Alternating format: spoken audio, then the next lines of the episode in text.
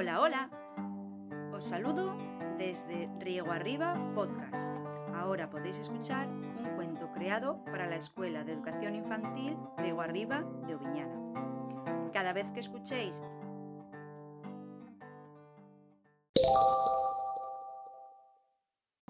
podéis pasar de página.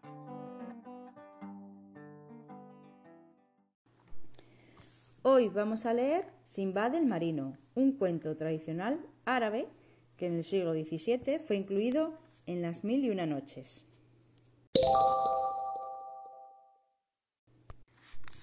Hace muchos, muchísimos años, en la hermosa ciudad de Bagdad, vivía un joven muy pobre, muy pobre, a quien todos conocían como Simbad el Cargador. Este apodo no se lo habían puesto porque sí, en efecto, para ganarse el pan, Simbad se veía obligado a cargar pesados paquetes y vivir de las monedas que le daban.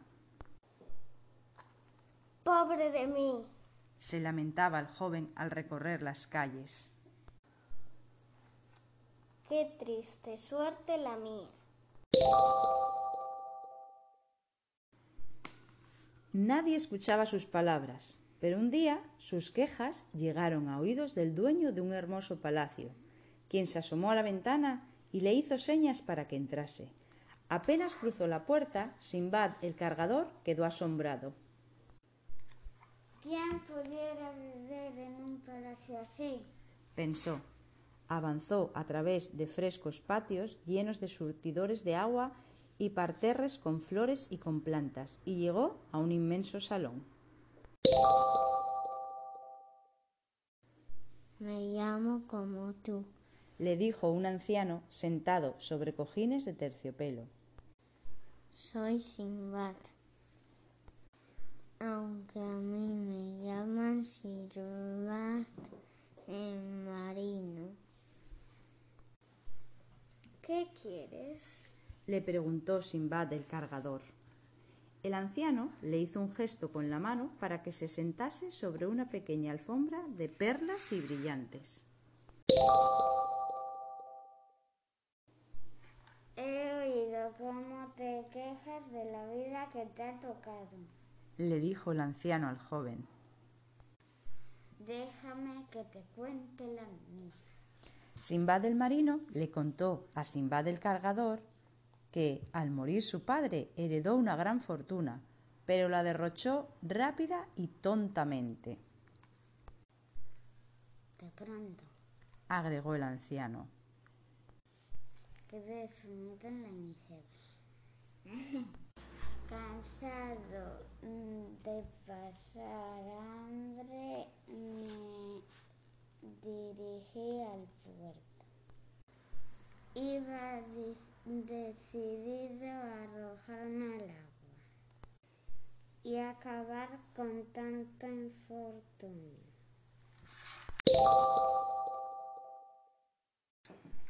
Cuando Simbad el marino estaba a punto de arrojarse al agua, vio cómo se acercaba al barco de unos mercaderes. Me ofrecieron trabajo de marinero y acepté. Para morir siempre tendría tiempo. contó el anciano. Navegamos durante varias semanas. Finalmente alcanzamos una isla. Al desembarcar la tierra tembló y todos fuimos lanzados por el aire.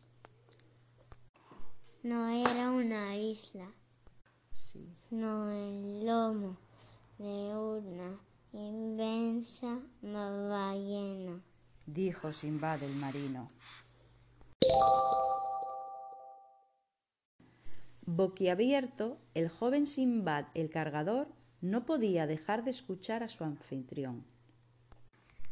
Mea. Me agarré a una tabla y me dejé llevar a la corriente.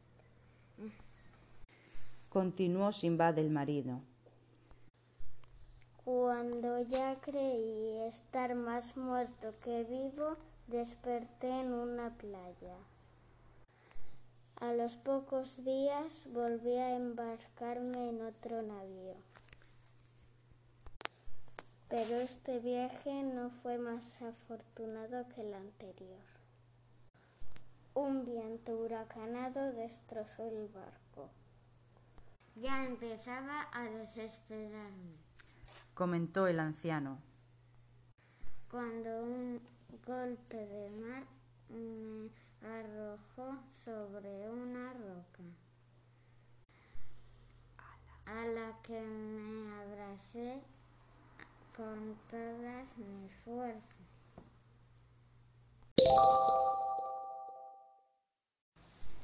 La narración del anciano Simbad atrapaba al joven Simbad cada vez más.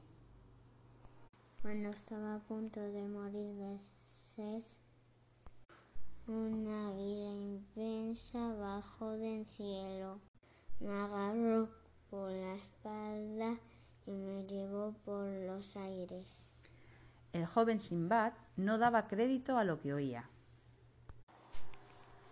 Tras varias horas de vuelo, el águila abrió, las garras de golpe y me dejó caer. Fue justo sobre un montón de heno. Y como si tanta suerte fuese poca, a dos pasos de donde estaba, vi un inmenso cofre lleno de oro y diamantes.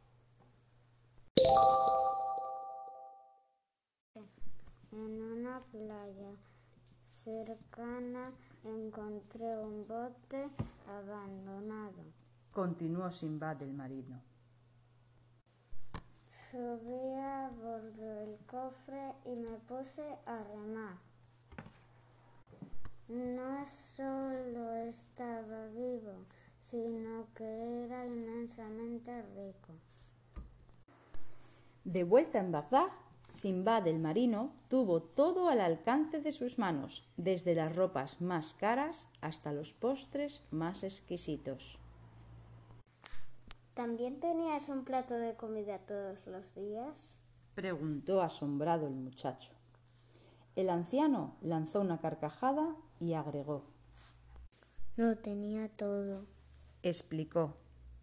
Venga, Todo menos la manera de no aburrirme.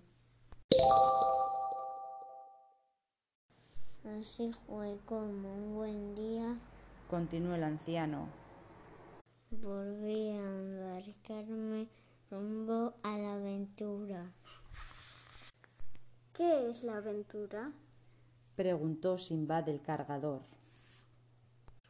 Es difícil de explicar.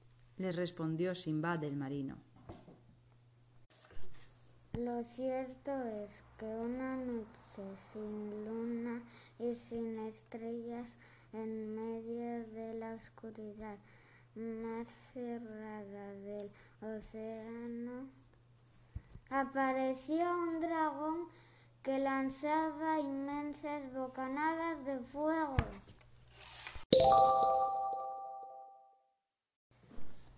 Cuando sentí que todo se incendiaba, Continuó el anciano.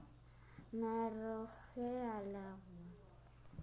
Por suerte, un, un rayo inmenso rasgó el cielo y un trueno se abatió sobre el mundo. El dragón huyó asustado y la lluvia apagó los restos de fuego. ¿Y qué pasó después? Preguntó ansioso Simbad el cargador. No sé exactamente qué pasó, pero amanecí en una playa rodeado de gnomos salvajes que agitaban lanzas, cuchillos y hachas.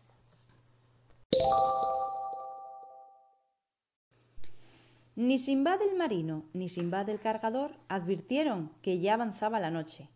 Tan a gusto estaban uno en contar historias y el otro en escucharlas. Los gnomos me, alzaron en vilo y me llevaron al interior del bosque. Allí en un claro me echaron a los pies de un gigante descomunal. Cuando el gigante me vio, se, se relamió los labios. ¿Pensaba comerte? Todo hacía pensar lo peor, afirmó el anciano. Pero la vida está llena de sorpresas, explicó el mayor de los Simbades.